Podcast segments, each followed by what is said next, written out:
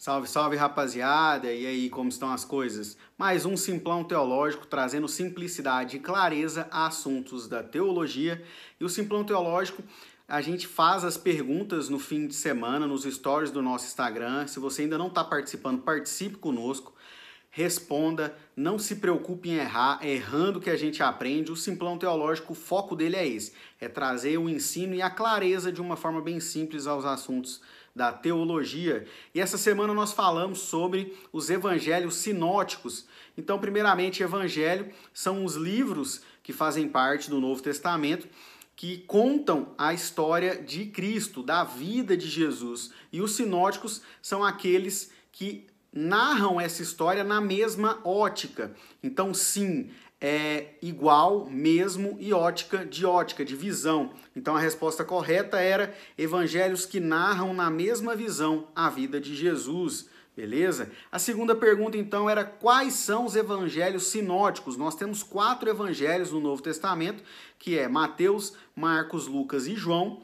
Porém, João não faz parte dos evangelhos sinóticos, então a resposta correta seria Mateus, Marcos e Lucas. O legal é que todo mundo que participou nessa pergunta não errou. Parabéns aí a todos que participaram. E a terceira e última pergunta dessa semana é: qual livro do Antigo Testamento é considerado um evangelho? Então, primeira alternativa era Daniel. Daniel não é um evangelho, por mais que ele tenha assuntos escatológicos e outros assuntos, ele não é um, considerado um evangelho. Segunda opção era Pedro.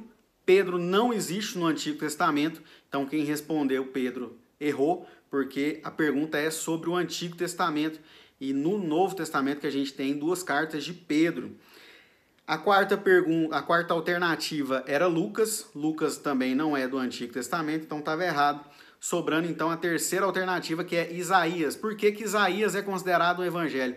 Porque o profeta Isaías é o profeta mais messiânico que nós temos no Antigo Testamento.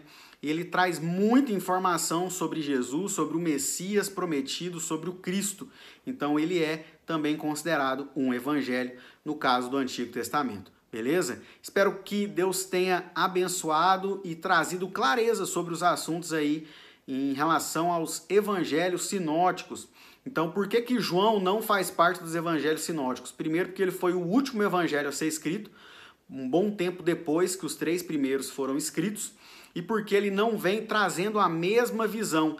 João ele já traz uma visão diferente, já traz uma visão mostrando que Jesus foi homem, então era uma defesa contra o gnosticismo que acreditava que Jesus era apenas um espírito. Então ele traz várias referências de que Jesus foi homem, Jesus chorou, Jesus comeu, Jesus morreu e Jesus ressuscitou. Um espírito não teria como ter ressuscitado.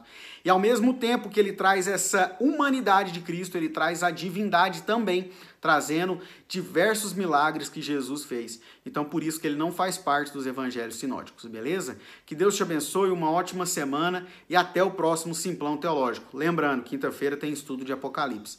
Que Deus te abençoe, um abraço!